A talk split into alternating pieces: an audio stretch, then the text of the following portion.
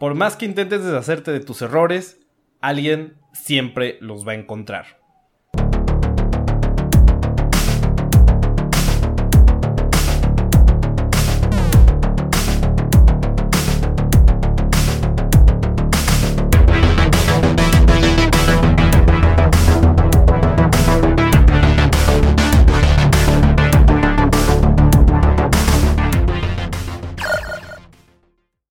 Sean bienvenidos al Club del Desayuno, el podcast donde dos veces por semana les hablamos de temas que llenan su corazón, esos temas que nos fascinan sobre música, cine, eh, televisión, videojuegos, cómics, todas esas cosas que puedes aprovechar estos tiempos de pandemia, esta cuarentena, para explorarlos aún más. Tal vez los conciertos no, ni el cine. Verga, güey. Olviden eso. Pero sí pueden escuchar este podcast. Eh, mi nombre es Hugo Rocha. Yo soy Peter. Y bueno, pues ya episodio número 19, nos acercamos ya a la segunda decena de episodios. Nos acercamos cada vez más al final de temporada. A que dirán de, güey, ¿por qué manejan por temporadas? No sean mamones, güey. es porque necesitamos tiempo de desarrollar mejor temas. Eh, queremos cambiar alguna estructura para que sea pues un mejor producto para ustedes y que también nosotros la pasemos mejor. Eh, nos acompaña también mi Weimaraner Ernima a lo lejos, es a quien escuchan, que probablemente ya han conocido en episodios pasados. Pero bueno, ese episodio de jueves, hoy tenemos un tema del que casi no exploramos, pero vamosle dando... Bueno, antes de eso, queríamos, estábamos hablando hace un momento, acabamos de grabar el episodio que escucharon el lunes, eh, aprovechando que estamos en pandemia, algo que quieras recomendar de... Uy, muchas cosas. Este... Eh, quiero recomendar la temporada 2 de Ugly Delicious. Este, subieron mucho contenido, está Kingdom. No sé si había recomendado antes Kingdom. Mm, ya habías recomendado Ugly Delicious. Ah, eh, entonces aprovecho para recomendar Kingdom. Kingdom es una serie ambientada en la era medieval, medieval en Corea. Este, y está muy ad hoc a lo que está pasando ahorita. Pues es. Son espadachines, güey. Y zombies, güey. Zombies. Este. Pues todo comienza con el mal manejo de la información, eh, intereses políticos. Y al final todo se va a la mierda. Este. Está muy chida. Está perrona. Y acaba de, de salir la temporada 2. Este, la temporada 1 son pocos episodios. La neta, yo me clavé, los vi seguiditos y un de repente dije, mierda, se acabó. Y dije, ¿ahora qué hago? Entonces, pues sí, se tardaron como casi un añito, yo creo, este, en sacar la segunda. Todavía no la veo, pero pues la pueden checar. Va, pues yo les quiero recomendar dos películas. Una para que se caigan de risa con la situación. Está Shaun of the Dead, mm. o también conocida como El Desesperar de los Muertos. Aquí le llegaron a poner o Zombie Party, también en algún lado se llama así. Es la primera película eh, de Edgar Wright eh, con Simon Peck y Nick Frost, la primera parte de esta trilogía de Corneto y Sangre, que es muy buena, se las recomiendo. Ah, que es sobre un virus que hace a la gente zombie y de este güey que intenta recuperar a la chica de sus sueños, mantener a sus amigos y a su mamá a salvo, ¿no? Y nos da el mejor consejo que puede pasar de, güey, enciérrate, bébete una cerveza y espera a que todo se termine. El mejor Entonces, eso es lo que deberían de seguir. Eso es por si se quieren cagar de risa. Me mama esa película. Edgar Wright es uno de los mejores directores eh, para mí. Y si quieren asustarse, pueden revisitar una película de 2011 llamada Contagion o Contagio. Eh, sale un chingo de gente famosa. Sale Jude Law, Matt Damon, Kate Winslet, Gwyneth Paltrow. Y es sobre también una enfermedad que no los vuelve zombies. es, parece más como influencer, algo así como una. Sí, como influencer. Ajá, véanla, güey. Neta se van a super cagar de miedo. Yo cuando la vi en 2011 era de que alguien tosía en el cine. Sí, de... hecho, de regreso, cuando vi esa película, así, de, así como de vergas, güey. Y pasó ahorita como cuando alguien estornuda o tose. Es una película que los va pues, a volver más paranoicos. Entonces sí, les recomiendo más Shaun of the Dead. sí. Pues bueno, vamos dando, Peter, al tema de hoy. Ok. Eh, es un tema, es una parte de la cultura pop que casi no exploramos, eh, pero son, eh, bueno, ya lo van a descubrir, ¿no? Vamos, vamos le dando. Es una historia bastante interesante de lo que algunas personas ya han hecho documentales y ahorita la conocerán mejor. Empezaré preguntándote, Peter, ¿cuál es el Ah. fracaso más grande de tu vida? Rayos, hay muchos. em, pero sí hay, hay uno que sí me dio para abajo. eh, yo tenía un plan de vida que era abrir una escuela de karate. Y el haberme chingado la rodilla fue, es uno de mis más grandes fracasos, creo. Ok, bueno, esa respuesta no va tan ad hoc, se me Ok. volvió más, más triste esto. Ajá. Pero más bien. ¿qué cosa has hecho, güey? Algo que tú hayas producido que dices, güey, va a quedar bien perro. Ah, pues el cortometraje El hombre pálido. Neta, en mi mente era otro, otro pedo, güey. O sea, dije, güey, me va a salir bien perro y al final... Creo que solo me gustó ciertas cosas de la fotografía que hice, pero sí fue como de verga, güey. Chale, Quedó güey. asqueroso, güey. Dato curioso, yo actúo en ese cortometraje, entonces actúo de la verga. Johnny, que no sé, si- no, No, sé si nos sí escucha. nos escucha. Sé que los comparte, sé que, sé que le da like a las publicaciones, entonces, pues ahí va la pedrada para ti y para mí. Este, pero bueno, ¿qué estarías dispuesto, Peter, para Ajá. hacer que nadie se enterara de ese corto, a pesar de que ya lo, ya lo, ya Sí. dijiste que es, está disponible en YouTube? Sí, pues sería bajarlo de YouTube. Ok. Ajá. Bueno, hoy te voy a contar una historia sobre avaricia, ambición, soberbia y fracaso. Ok. La historia de cómo atribuyen a un alien, para que también te relaciones tú, Vaya. como el responsable de acabar con Atari y con la industria de los videojuegos en los años 80 y la leyenda urbana que existe detrás de esta historia. Ok. Esto- todo esto comienza el 11 de junio de 1982. eh, cuando Universal Studios estrenó una película que cambiaría la historia. Producto de la visión de un joven Steven Spielberg, Mm. quien en ese entonces era de los nombres más calientes en la industria. Hoy ya es una leyenda, ya es uno de los grandes. Y para ese entonces, nuestro querido Stevie, con tan solo 36 años, ya tenía 6 películas estrenadas y de esas, 3 habían sido un éxito total en crítica y en taquilla. Eran películas que mostraban la capacidad de contar historias de Spielberg y películas que fueron el pilar de mucha gente como nosotros. Películas que hicieron soñar, películas que hicieron que la gente se enamorara del cine. Me refiero a Jaws o Tiburón, que se estrenó en 1975, Encuentros cercanos del tercer tipo en el 77 y Los cazadores del arca perdida en el 81. Si no ubicas esa movie, para quien nos escuche, ¿qué pedo con las motos de atrás, güey? O de No fuera, güey. Como que están. De güey es demasiado temprano como para carreras en motocicleta, pero bueno. Si no ubicas, regresando al tema, si no ubicas Los Cazadores del Arca Perdida, es la primera película de Indiana Jones. Sí. Eh, ¿Cuál es tu película favorita de Steven Spielberg, Peter? Uy. Que hay, hay mucho de dónde varias, elegir. Sí, sí, sí, son varias. Em, la neta, una que sí se me quedó así bien clavada, pues son las de Aliens. Este, la de Encuentros del Tercer Tipo. Neta, la- esa película se me hace muy, muy perra. Este, también la de E.T., güey, me gustó mucho. ¿Te gusta la Guerra de los Mundos? Este, sí. Fíjate que a mí esa no tanto. Sí, güey. sí me gusta. Este. ¿Cuál otra? Güey, es que son un chingo, güey. Pero sí, la- las que más tengo presentes son las de E.T. y la de Encuentros del Tercer Tipo. Excelente, Peter. Sí.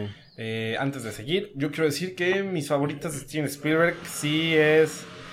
eh, pues la trilogía primera de Indiana Jones Indiana, ajá. y Jurassic Park. Jurassic Park. Que sí, me supermama. Sí. Bueno, hicimos una pequeña pausa, si lo vieron en video, porque descubrimos que no eran pinches motos, era como un taladro dándole en su madre al Ajá, concreto. Sí. Pero esperemos que las medidas eh, acústicas que hemos tomado ayuden Sí. un poquito. No sé si esa oración está bien implementada. Ah, pero bueno. Eh, regresamos a 1982, Peter, estábamos hablando de Steven Spielberg. Ajá. Y qué bueno que mencionas E.T., porque Ok. eh, Spielberg junto a Universal estrenarían su película más, más exitosa hasta el momento, una que se volvería en aquel entonces en la película más taquillera de la historia. Te estoy hablando justamente de E.T., el extraterrestre. Una película que nos cuenta la historia de un joven Elliot que inicia una amistad con el icónico extraterrestre E.T. eh, lo ayuda a regresar a casa mientras lo oculta del gobierno. Una historia de ciencia ficción que nos presenta de una hermosa manera lo que es la amistad. Esta película con las actuaciones de Dee Wallace y unos jóvenes Henry Thomas y una pequeña Drew Barrymore. Eh, y antes de seguir con la historia, quiero mencionarte un par de datos interesantes sobre E.T. Eh, esta película eh, se grabó en orden cronológico, algo que no es usual en cualquier producción audiovisual, ya que atenta contra los tiempos y la logística, ¿no? Logísticamente suele representar más gastos. Pero Spielberg, como el genio que es, insistió en que se hiciera de esta manera para facilitar las actuaciones de los niños. Para que estos pudieran desarrollar como una conexión emocional con el títere de, E.T., ¿no? Además, esta película creo que funcionó bastante ya que era algo personal para Spielberg. Stevie le contó a la guionista de la película, Melissa Mathison, la idea para esta película, basada en un amigo imaginario de Steven Spielberg, que creó después del divorcio de sus padres cuando era un niño. Vaya. Algo que pues lo ayudó a pues, sobrellevar esta situación. Sí. Y finalmente, ya decíamos que E.T. era la película más taquillera de la historia, pues allá en 1982 que con un presupuesto de 10.5 millones de dólares logró una recaudación global de 792.9 millones.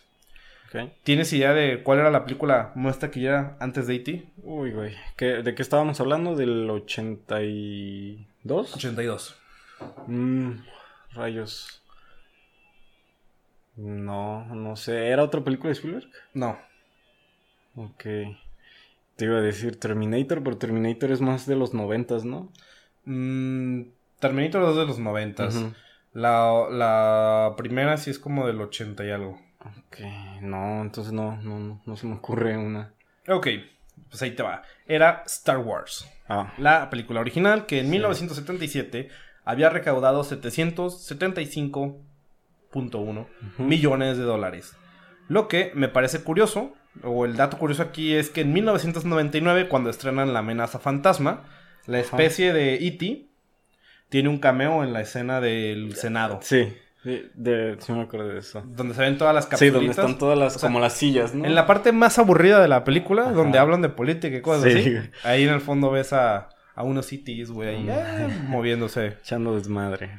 Eh, decidiendo sobre rutas comerciales de la República. Güey, ¿a quién se le ocurrió que eso iba a ser de... Interesante, ¿no? Güey, Esto va a llamar la atención, güey. Ajá, güey, de... Si algo le faltaba a las otras era hablar sobre la política, y las rutas comerciales. O sea, la tasación e impuestos... Ya no... Había huecos argumentales en la trilogía original. Pero bueno, esto también se debe a que... Pues Spielberg y George Lucas pues eran amigos, entonces... Me imagino que por eso el cameo, pero eso significa que E.T. está conectado con Star es Canon, Es canon. Es canon.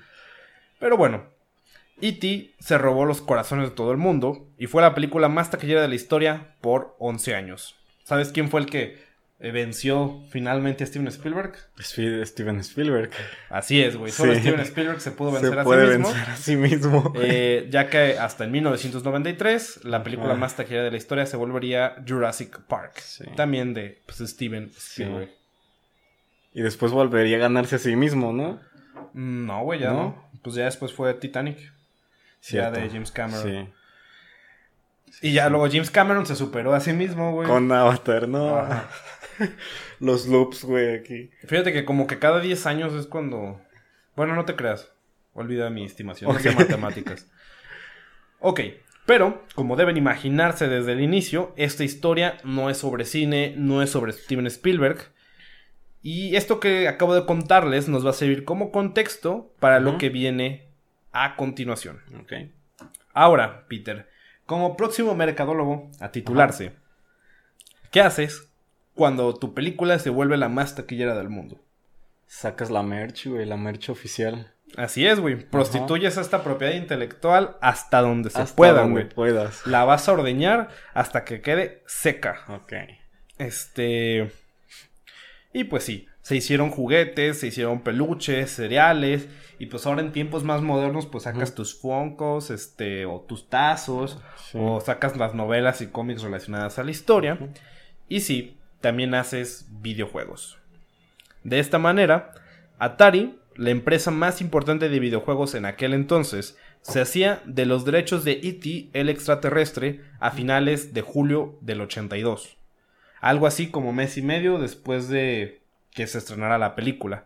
Y con ese poquito tiempo que estuvo en cartelera, Atari ya sabía que E.T. era un diamante en bruto que les iba a dejar millones en ganancias si sacaban su videojuego para su consola de aquel momento, el Atari 2600.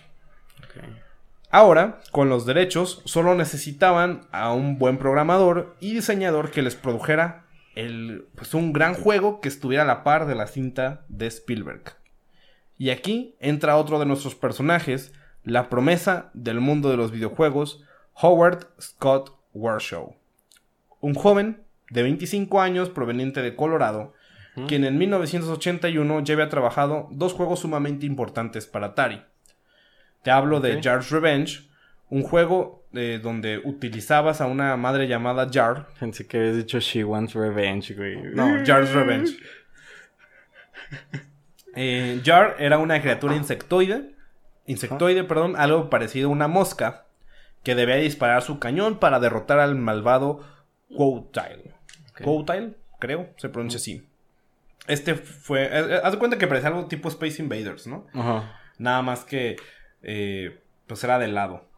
El Jar se movía de arriba para abajo y tenía que dispararle pues a, esta madre. Eh, este juego fue el título original más vendido del Atari 2600.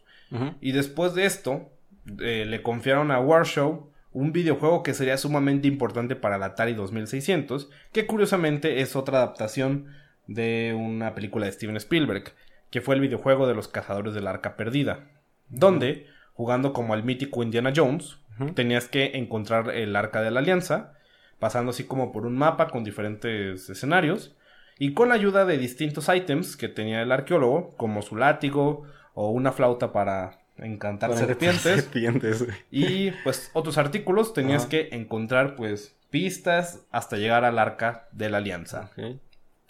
Y Howard, con esos dos juegos, ya era considerado como una de las grandes promesas de la industria, ya que implementaba mecánicas innovadoras que se utilizarían después en otros juegos y también por los complejos puzzles que integraba a sus juegos.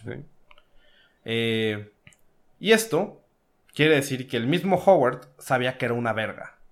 Lo cual pues lo hacía soberbio. Y en todos sus juegos ocultó easter eggs que...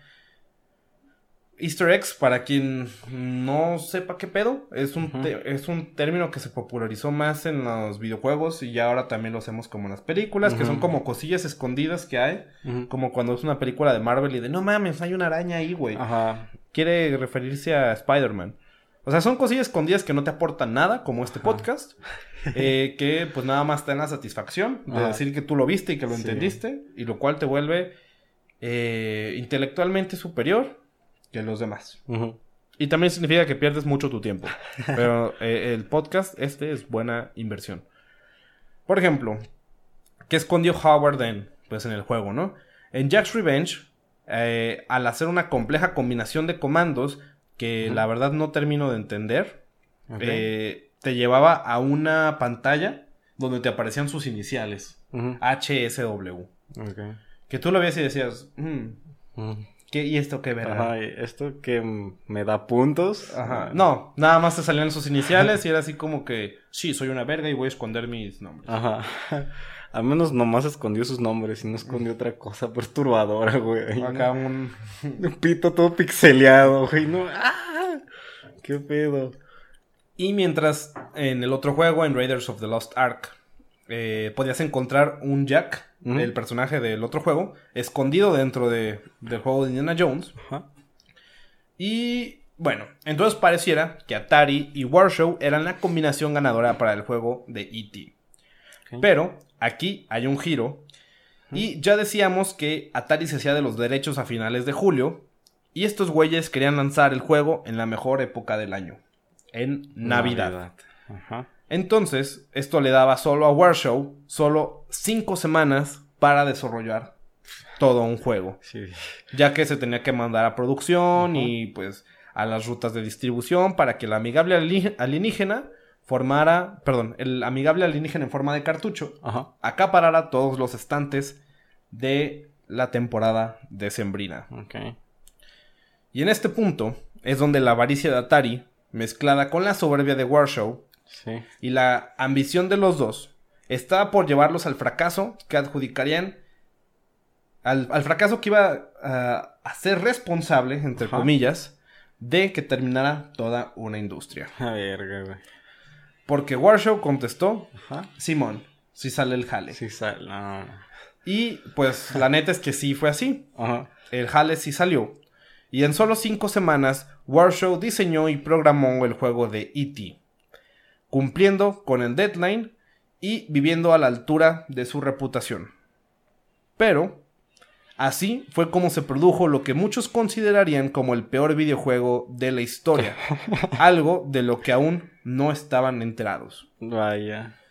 En la creación de Warshow jugabas como E.T. y tenías que encontrar tres piezas de una especie de teléfono intergaláctico que le iban a permitir a E.T. llamar a casa. A su jefa, ¿no? Su jefecita. Mamá, que estoy en la tierra. Mamá, estoy... ven por mí, me siento mareado. Este... El Chuy se desvió de la ruta y pues terminamos acá.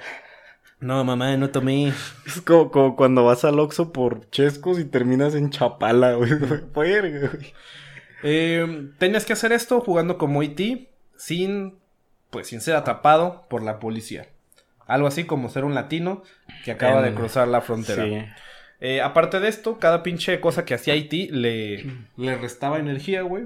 Oh. Y tenías, Vaya, que, ¿no? tenías que encontrar estos pedazos como de Reese's Pieces para elevar tu energía, ¿no? Para elevar el azúcar. O sea, el juego no suena tan mal para... O sea, el juego, no, bueno, no suena mal realmente para los estándares de los juegos en los ochentas, ¿no? Eh, y el juego se estrenó como se planeó en la época de Sembrina, listo para ser el mejor regalo de Navidad que un niño podía tener. Y sí, fue un éxito donde vendió millones de copias. Y ahí Atari y Warshow creían que ya lo habían logrado. Sí, güey, pues sí salió el jale, jefe. Yo le dije. Pero, unos meses después, las cosas comenzaban a cambiar. Cuando las copias del juego, pues ya no se movían. Se quedaron en las en las este almacenes. en los estantes ya nadie lo compraba eh, y para acabarla de cagar la gente empezaba a regresar las copias que ya habían comprado. Ok. Eh, de que güey este juego no está chido mm, ya no lo quiero y los están regresando. Y esto hizo que los retailers se vieran obligados a poner el juego en descuento de que primero 10% de descuento 20 30 40 de güey por favor llévatelo. Y nomás no salía el pinche juego. Sí. Eh, ¿Y esto por qué? Al apresurarse tanto con el videojuego, este obviamente no iba a ser perfecto. Y estaba muy lejos de serlo ya que tenía un chingo de bugs y de glitches, que esto quiere decir que el juego no funcionaba correctamente. De repente movías al IT y este güey se, teletransportaba a otro lado o se trababa en algún obstáculo ah. y era imposible tener un sentido de ubicación en el juego. O sea, llegó a estar tan... era tan desperfecto que que pues no, no sabías qué estaba pasando, güey. Sí, nomás veías ahí un, un E.T. flotando en el limbo, güey. Obviamente los, los, gráficos no eran tan chidos, güey. Realmente era... Pues no sé, güey. Se ve todo muy plano, güey. eh, no... No está chido. Pero cuando yo vi este juego por primera vez, dije, güey, no entiendo qué tengo que hacer, güey. O sea, no lo he jugado, pero vi videos y dije, güey, no entiendo cuál es el objetivo, qué tienes que hacer. Y hasta que investigué, güey, entendí que tenías que encontrar, pues, las tres piezas, ¿no? Pero sí, güey, de verdad es un cagadero, porque de repente el mono se cae, güey, como que se cae un pozo y... No sé, güey. Tengo una duda, me lo estoy, así como lo estás escribiendo, me lo estoy imaginando en un fondo negro, güey. Sin, o sea, sin, sin bordes, güey, o sea, así un limbo, güey. O sea, todo es negro, güey, y el pinche monito de E.T. y hay como hierbitas y cosas así. Y nomás tienes que ir moviéndote y de repente sale así como la policía. Ajá. Eh, muchos juegos tenían esa estética. Por ejemplo, la estética se parece mucho al juego de Indiana Jones. Pero lo que de verdad le dio en la madre esta cosa fue el, pues la jugabilidad, güey, porque era imposible. Sí. Y como ya la gente venía muy hypeada por la película de E.T., pues fue por lo que valió verga, ¿no? Y yo- si yo hubiera jugado ese, lo primero que hubiera dicho, güey, ¿dónde están las naves? güey? Quiero volar una nave. güey". Ajá, a ver, güey. ¿Qué pedo? Sí, güey. Y haz de cuenta, güey, que estaba tan de la verga el juego que era como si tuvieras que controlar a E.T. Después de que se hubiera bebido un Tonayan, güey. No. Acá el E.T. Después de que se encontró una coca de piña en la calle, le dio un trago. Ajá, güey, neta no se podía jugar. Mierda. Y así, un chingo de gente que se sintió estafada dejó de creer en lo que significaba Atari y los videojuegos. Dejaron de comprar y este sería el fin de Atari y la industria de los videojuegos. A este periodo en la historia se le llama como la crisis de los videojuegos de 1983, que fue la recesión más grande que ha habido en la industria. Fue el final de muchas compañías, entre ellas Atari, que nunca volvió a ser la gran compañía que alguna vez fue. Después de que las ventas bajaron y el E.T. no salía de los estantes, comenzó una leyenda urbana eh, donde decían de que Atari se sintió tan avergonzado por Ajá. su fracaso que decidió esconder todos los cartuchos que quedaban, Ajá. enterrándolos, eh, enterrando todas las copias existentes del videojuego Ajá. en el desierto, Vaya. intentando borrar este enorme error de la faz de la tierra. Ajá. Eh, y otros dicen que simplemente lo hicieron porque el tenerlos almacenados les costaba dinero y demás. Había un chingo de teorías de conspiración antes de Reddit, cosas que salían así como en revistas especializadas. Sí. Pero en fin, nadie sabía la verdad. Pero, eh, a fin de cuentas, solo fue una leyenda urbana cre- que creció con el paso del tiempo. Y en su momento era nada más eso, una leyenda. Eh, las consolas eh, estaban a punto de desaparecer. La gente ya no confiaba en, pues, en estos sistemas. Ajá. Eh, incluso ya jugaban, estaban jugando más en los arcades que, que Ajá. comprando consolas, ¿no? Pero también esto significó que las, eh, los ingresos de las arcades también Ujú. disminuían. Y todo eso estaba de la verga, ya nadie compraba nada, las empresas estaban quebrando, no se estaban haciendo juegos. Y si no fuera por Nintendo y su Nintendo Entertainment System, probablemente hoy en día no tendríamos las consolas que tenemos. Y si quieres saber más a fondo de cómo se salvó esta industria y qué pedo, Sí. pues estás de suerte, porque estamos en cuarentena, tienes tiempo que hacer. Y puedes escuchar nuestro episodio número 11, donde les hablamos, este, pues de la historia de Nintendo. Sí. Y abordamos ligeramente esta parte en la historia, ¿no? Pero bueno, todo este caos y toda esta recesión en la industria se le atribuye al videojuego de E.T. el extraterrestre erróneamente. Aquí haremos referencia a nuestro primer episodio, que también puedes aprovechar y escuchar, donde hablábamos de cómo se le acusó a la muerte de Superman, eh, de que casi acabó con toda la industria del cómic, cuando en realidad fueron pésimas decisiones ejecutivas y creativas que se fueron acumulando, que sí, eh.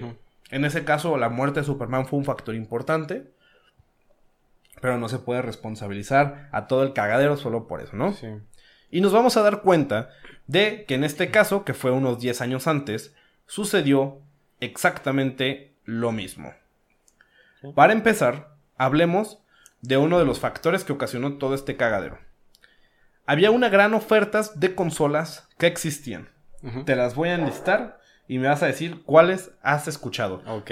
Yo sé que tú no eres el gran gamer, yo tampoco. Pero, pues, si te digo, eh, güey, ubicas Nintendo, ubicas Sí. PlayStation, ubicas eh, Xbox, te suenan. Entonces te voy a leer las que existían en ese entonces. Primero, el Fairchild Channel F. No. El RCA Studio 2. Tampoco, güey. Bally Astrocade. Mm, mm. Atari 2600. Ese sí. El APF MP 1000. No. El Champion 2711. Champion, no. Ese tampoco. El Magnavox Odyssey. Nope. El APF Imagination Machine. Mm, mm. El Bandai Supervision 8000. Nope. No, el Bandai, creo, creo que sí. Bandai ya sí era una Sí. empresa conocida. Sí, Bandai de Japón. Ajá. Ajá. Y luego está el Inter Interton BC 4000. Ok, no. Estaba el Intellivision. Nope. Estaba el VTech Creative Vision. Tampoco. Estaba el Epoch Cassette Vision. No. Estaba el Arcadia 2001. Creo que ese me suena más. Eh, estaba también el ColecoVision. Estaba el Atari 5200. Sí. El Vectrex. No. Y el Compact Vision TV Boy. Ok, eran demasiados. Te iba a preguntar, oye, ¿la juego juegosfera dónde está, güey? La juegosfera ya es una, pues, generación más actual, ¿no? Pero bueno, te puedes dar cuenta que hay un chingo de consolas para elegir. Pero un chingo. Piensa en cuántas tenemos hoy en día. O sea, del 2000 para acá, prácticamente solo hemos tenido tres opciones. Sí. Eh, tres opciones por generación. O sea, tenemos Sony, Microsoft y Nintendo.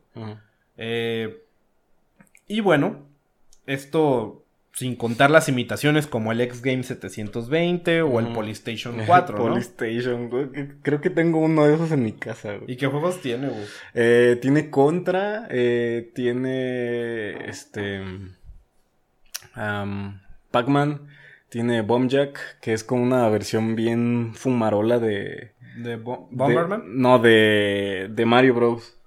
Ah, pero acá bien Illuminati. Fíjate que yo nunca jugué en un Polystation. No, yo sí. Eh, también, te, o sea, tiene juegos chidos. Tiene uno de Circus. Ay, no me acuerdo. Pero seguido lo veo en las maquinitas. Está bien difícil ese juego. Pero bueno, el punto es que había demasiadas opciones y al consumidor lo peor que puedes hacer es darle más opciones. O sea, piensen ustedes. Imaginen que van a una heladería y tienes que elegir uno o tal vez dos sabores de los 30 que existen. Ajá. Hay demasiado en riesgo, güey. O sea, me, no, güey, yo no sé cómo esperaban que no puedo yo elegir dos sabores de helado y esperaban que pudiera elegir mi carrera a, mis 18 años, ¿no? o sea, hay, hay, demasiado en riesgo, güey, tienes 30 sabores. Pero ahora piensa, que vas a una de esas máquinas de helado que aparecen, que parece que todos los pinches puestos del centro tienen. Ajá. Solo tienes tres opciones. Vainilla, chocolate, o si te sientes muy atrevido, güey, combinado. Vainilla con chocolate. Y ya dices, güey, hoy me siento impredecible, pónmele nuez. Ándale. Pónmele chocolate arriba. Y además, hay que mencionar que pues estas consolas, estas madres, pues eran, eran caras, ¿no? Como hoy en día. Y justo en ese momento comenzaban a surgir las PC, que tenían un precio competitivo contra las consolas que sí todavía eran caras, pero ofrecían mucho más, ya que además de videojuegos, también te ofrecía procesadores de texto y hojas de cálculo, porque todo niño en su vida ha querido ser un contador. Sí. Y esto no era todo, ¿no? Había un exceso en la oferta de consolas, sí, pero también había un exceso en la oferta de videojuegos. Nuevamente, si escuchas nuestro episodio número 11, donde te hablamos del imperio de Nintendo, les hablamos de que la compañía de Yamauchi implementó un chip en sus cartuchos, los cuales eran necesarios para que éste pudiera correr. Les conté cómo Nintendo controlaba la distribución de estos chips a, desarrolladores terceros para controlar la oferta de juegos, asegurando la calidad de los mismos y evitar, pues, piratería, ¿no? Si eso no les quedó muy claro en aquel episodio, hoy te voy a contar por qué se tuvo que implementar y por qué fue un acierto muy grande de Nintendo. A inicios de los 80, nadie podía controlar esto. Se daba el caso de que desarrolladoras que programaban sus propios juegos sin control de nadie y manufacturaban sus propios cartuchos, los cuales podían ser reproducidos por varias consolas sin problema alguno. Es como si yo hiciera mi juego, güey. Vendo mi disco que se puede correr tanto en PlayStation y se puede correr en, en Xbox, ¿no? Y esto era posible ya que muchos conocían la tecnología que usaban las consolas. Incluso algunas empresas vendían adaptadores para correr juegos de otras consolas. Y esto fue posible por programadores que, después de haber tenido problemas con Atari, eh, renunciaron y formaron su propia empresa, que probablemente les suene Activision. Y ellos, al conocer la ingeniería dentro de las consolas, pudieron llevar esto a cabo. Su primer gran juego fue uno llamado Pitfall, donde controlabas a un amigable sujeto llamado Pitfall Harry, que debía saltar sobre fosas y columpiarse sobre lianas uno de los juegos más exitosos para la Atari 2600, que nunca fue un juego autorizado por la empresa. Ya ves que, por ejemplo, compras una caja de un videojuego y te dice PlayStation 3. Aquí tú comprabas el pinche. El cartucho de Pitfall. Ajá. Y, no decía Atari, güey, pero lo podías poner y funcionaba. Órale. Que como dato curioso, en el comercial de ese videojuego aparece en su primer papel Jack Black, a sus 13 años. Vaya. Y bueno, en resumen, esto significaba que los desarrolladores podían llenar el mercado de opciones, sin un control de calidad, trayendo algunos excelentes juegos, como fue Pitfall, que fue muy bien recibido. Eh, y también podías pues poner cualquier basura, ¿no, güey? O sea, no había realmente un control. Sí. Y le estabas dando aún más variedad, pues, de elección al consumidor, ¿no? Okay. Es como, a ver, güey, me conviene el VTEC 6700 o el Atari 2600, pero también ya está el Super TV Boy, ¿sabe qué vergas? Pero, a ver, está este juego para esta consola, pero si no tengo que comprar este adaptador y no sé. Entonces, era, pues, un verdadero cagadero. Ok. Entonces, por eso Nintendo, pues, le fue muy bien con, este chip que implementaron, que pueden escucharlo en el episodio 11. ok. Finalmente, el último factor por la cual todo valió verga fue la pésima calidad en juegos debido a la urgencia de las compañías en lanzarlos, como fue el caso de E.T. Y también otro... Bueno, el, caso de E.T. es muy popular y se le atribuye como, güey, por E.T. valió verga todo, ¿no? Pero es, es, conocido así porque pues fue el juego más conocido por la popularidad que tuvo la película y también por la leyenda urbana que había detrás del cartucho, ¿no? Pero no fue el único caso que se presentó de estos. Eh, la industria de los videojuegos elegía la cantidad sobre la calidad. Otro de los casos más conocidos de un desastre de estos fue el port de Pac-Man del arcade al Atari 2600. Pac-Man era uno de los juegos más populares en su momento y aún lo es. Y al igual que con E.T., Atari se hizo de los derechos de Namco para tenerlo como un juego exclusivo para sus consolas. Ahora podías traer la magia del arcade a tu casa. ¿Y qué fue lo que pasó? Un desastre también. Cuando se le encomendó la tarea a Todd Fry, el diseñador de ese juego, también le dieron poco tiempo y este güey eh, dijo, ¿saben qué? Antes de hacer el juego bien, les voy a presentar este prototipo, así se va a ver, así va a funcionar. Y se lo presentó a los ejecutivos de Atari. ¿Y qué hicieron? Pues lanzaron ese prototipo, ese demo, lo lanzaron al mercado. entregando una versión de Pac-Man que no se parecía en gran cosa al original. Se veía mucho peor, menos detallado, menos colorido, más muerto. Ok como si presentaras un pinche producto sin terminar. No. A ver, eso pasa por hacer bomberazos. güey, necesito que el Heli salga para mañana. ¿Se hermano. Y eso de Pac-Man sucedió el mismo año del estreno de E.T. el extraterrestre. Entonces podemos encontrar lo similar que fue el caso de Superman y la industria del cómic. Eh, podemos encontrar estas similitudes, ¿no? O sea, no fue solo la culpa de un caso en específico, sino fue el cúmulo de muchas decisiones pésimas y también de la avaricia de pues sus productores, ¿no? Y aquí se me hace un punto interesante que deberíamos abordar. Porque esto, esto pasó en los años 80, en los 90 en los cómics. Eh, ahorita no puedo pensar en otros ejemplos, pero estoy seguro de que ha habido más, ¿no? Sí. Y ahora, hay que pensar en esto, güey. ¿Qué está pasando hoy en día que podría suceder lo mismo? Con las compañías de streaming, ¿no? Antes teníamos nada más Netflix, eh, después quizá Amazon Prime, quizá Hulu. Pero no mames, güey, ahora hay un chingo de... Sí, hay un... Está que la de DC, la de Disney, este... No sé, güey. Claro, video. hay un chingo de cosas. O sea, ya hay un exceso de oferta en, servicios de streaming y también ya hay un exceso de oferta en series, en series. O sea, Netflix hace un putero de series que también algunas están muy buenas y otras están muy de la verga. Amazon también ya lo está haciendo. Entonces va a llegar el punto donde dices, güey, ya no sé qué comprar, ya no quiero nada. Sí. Entonces, si eso sucede, lo escuchó primero en este podcast y espero que nos ponga de referencia si algún día hacen un artículo sobre esto. Sí. Aquí se predijo. Pero sí, güey, yo encuentro muchas similitudes. Ajá. Y pues sí siento que puede valer verga, ¿no? Denos, denle unos años. Espero equivocarme. Pero pues sí se vuelve muy complicado de... ¿Qué veo, güey? ¿Qué, qué, qué elijo y qué veo? Ujú. Ahorita llego al punto donde abro Netflix y digo, no mames, no sé qué ver. Sí, es que de hecho sí están sacando muchas cosas. O sea, propias de Netflix, pues. Es como dices, verga, güey. O sea, hay una como que me llamó la atención que se llama Ragnarok. Es, co- es como, no sé, una versión para de adolescentes de Thor, güey. Digo, bueno, puede que esté interesante, pero... Ve también lo que pasó con... Ay, ¿cómo se llama la de los morros de los noventas? Everything sucks. Everything Sucks. O sea, creo que estaba chido y ya al final ya no hicieron nada.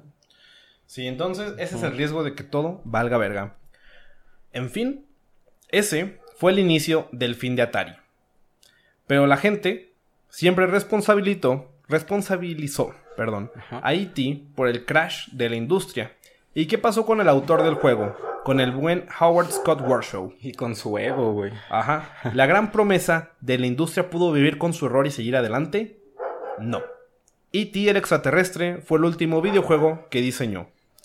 No estoy seguro si fue por todos los comentarios negativos que recibió, pues Y personalmente, eso que no existía Twitter, ¿eh. Ajá, güey. No mames. o si simplemente sintió que no era capaz de volver a hacerlo, Ajá. o quizá perdió su interés. La verdad, no sé. Eh, pero sí fue un hecho de que E.T. fue el último videojuego que hizo. Solo hizo esos tres. Me parece que empezó a desarrollar otro. Pero después de que todo valió verga ya no lo terminó y nunca se estrenó ni nada. Después de esto pasó a escribir algunos libros y comenzó a producir algunos documentales, de los cuales la gente no sabe mucho. Por lo que la llama de la proveza que era Howard Scott Warshaw se extinguió. La gente no supo mucho de él jamás. Hasta 2014. Ok. Entonces sigue vivo. Sí, sigue vivo. Vaya. ¿Recuerdas la mítica leyenda urbana de los cartuchos de E.T. enterrados en el desierto? Después de 30 años, la leyenda creció en la gente, perdón, creció en la mente de miles y miles de gamers, Sí. niños que ya eran adultos, adultos que tenían niños de la edad que ellos tenían cuando jugaron E.T. Y la duda era tan grande que tenía que resolverse. Y gracias a unos ñoñazos como nosotros, personas que amaban la cultura popular, eh, que los videojuegos eran todo para ellos, Sí. al grado que decidieron dedicar sus vidas a aportar sus propias obras al mundo de la cultura pop, lograron descubrir la verdad. Todo esto está retratado en el documental Atari Game Over, dirigido y producido por Zack Penn, que si no te suena el nombre, es el escritor de muchas películas que forman parte de la cultura popular, como X-Men 2, Electra, X-Men 3, El Increíble Hulk, Los Vengadores, y también fue escritor de Ready Player One. Ujú. Mm, hay unas películas que están muy a la verga de él. X-Men 3. Ujú. Electra, güey. Uf, malísima. Eh, pero él, él siempre ha sido parte pues, de este mundo de la cultura popular. Y este güey produce este documental donde también aparece el ya mencionado Howard Scott Warshaw, que junto a Ernst Klein, escritor de la novela Ready Player One, y junto a George R.R. R. Martin, eh, lograron gestionar la excavación en el desierto de Álamo Gordo, en Nuevo México, Sí. y reunieron a miles de fans para saber si encontrarían cartuchos de E.T. debajo de la tierra o quizás solamente decepción. Ok. Después de unos días de arduo trabajo y de algunos miles de dólares invertidos, Sí. en la mañana del 26 de abril de 2014, miles de gamers celebraban eufóricamente el cómo los excavadores encontraron los primeros cartuchos de E.T. junto a otros juegos de Atari. La leyenda era cierta. A ver. Y además, después se corroboró con registros de Atari el entierro de más de 700.000 cartuchos No mames. en el desierto de Nuevo México. Excavaron, los enterraron, les echaron cemento Ajá. y pues así fue como intentaron ocultar el mayor error de toda su vida. Vaya. Y de esos 700 mil, solo se lograron recuperar unos 1300, que obviamente pues ya eran inservibles. Sí. Algunos fueron donados para una exhibición que se. Curaron. O sea, ya es parte de la puta historia, güey. Ok. Y otros fueron subastados entre los fans. Y hoy en día puedes encontrar un pedazo de basura que nadie quiso jugar en, los en el 82 Sí. por unos 1500 pesos en eBay. Órale. O sea, ese juego, güey, fue tan criticado, fue tan odiado. Ajá. Eh, todos le tiran caca y hoy en día ya es una parte icónica del Sí. mundo de la cultura popular, ya es una pieza de colección. eh, que se popularizó mucho por esta leyenda urbana de que de verdad fueron encontrados en el desierto y puedes ver eh, videos de la excavación, de cómo están todos puteados. Sí. O sea, güey, ¿a quién verga se le ocurrió Sí, enterrar 700 mil cartuchos en medio desierto? No manches. Y además, hay que decirlo, güey, que me parece una.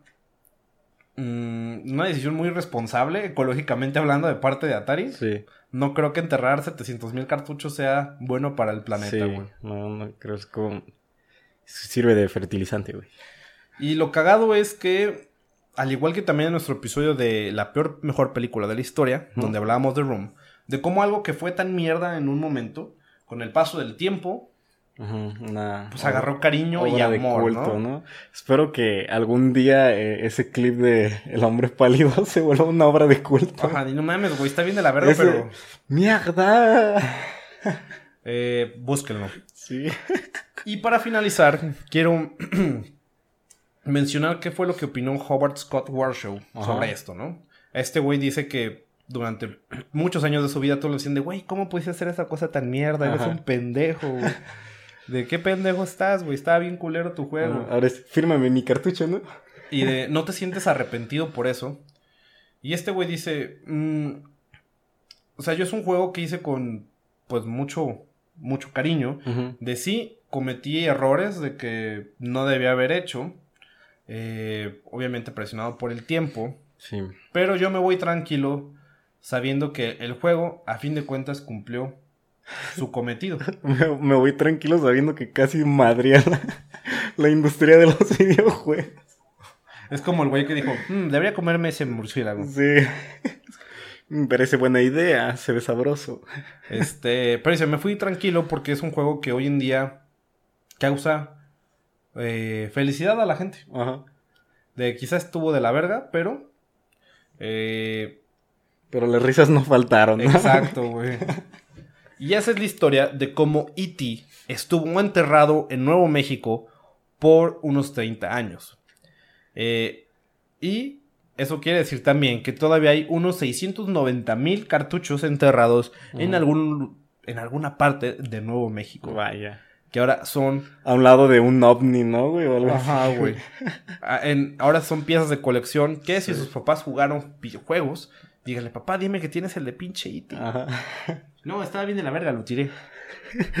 Lo aventé a una azotea de otra casa. A la verga. Mm, y sí, esa es la historia de cómo E.T. es culpable, entre comillas, de haber terminado con la industria de los videojuegos hasta que Nintendo, pues, llegó a salvarnos.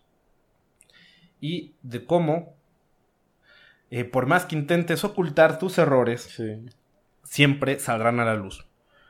Hoy en día es como si te sacaran un screenshot de un, de un tweet que hiciste. Sí. Hoy James Gunn. Siempre hay un tweet. Sí. Pero bueno, eso ha sido todo por este episodio. Eh, espero que hayan disfrutado su jueves de podcast. Nos escuchamos nuevamente el lunes, episodio número 20. Qué, qué emoción, güey. Sí. Eh, y no sin antes, eh, pues decirles gracias mm, por escucharnos. Por favor, compártanos, Sí. recomiéndenos, porque se vienen cosas chidas, ¿eh? Y para Chingonas. enterarse de ellas, pues síganos en nuestras redes sociales. Nos encuentran como arroba no hay desayuno en Facebook, Twitter e Instagram. Mi nombre es Hugo Rocha. A mí me encuentras como hrocha.v3. Eh, yo soy Peter, me puedes encontrar como ahí en Peter. eh, Peter. O Peter de Alien. Y pues así, salgo en las redes. Y pues eso es todo. Nos escuchamos el lunes. Eh, pasen un bonito fin de semana. Encerrados en sus casas.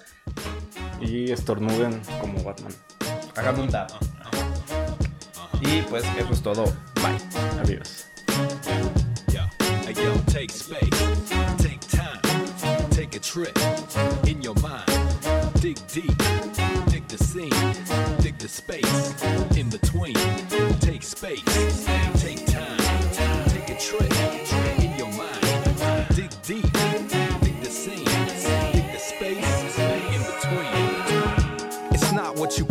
what you don't. It's not what you say, it's I won't bore you with repetition.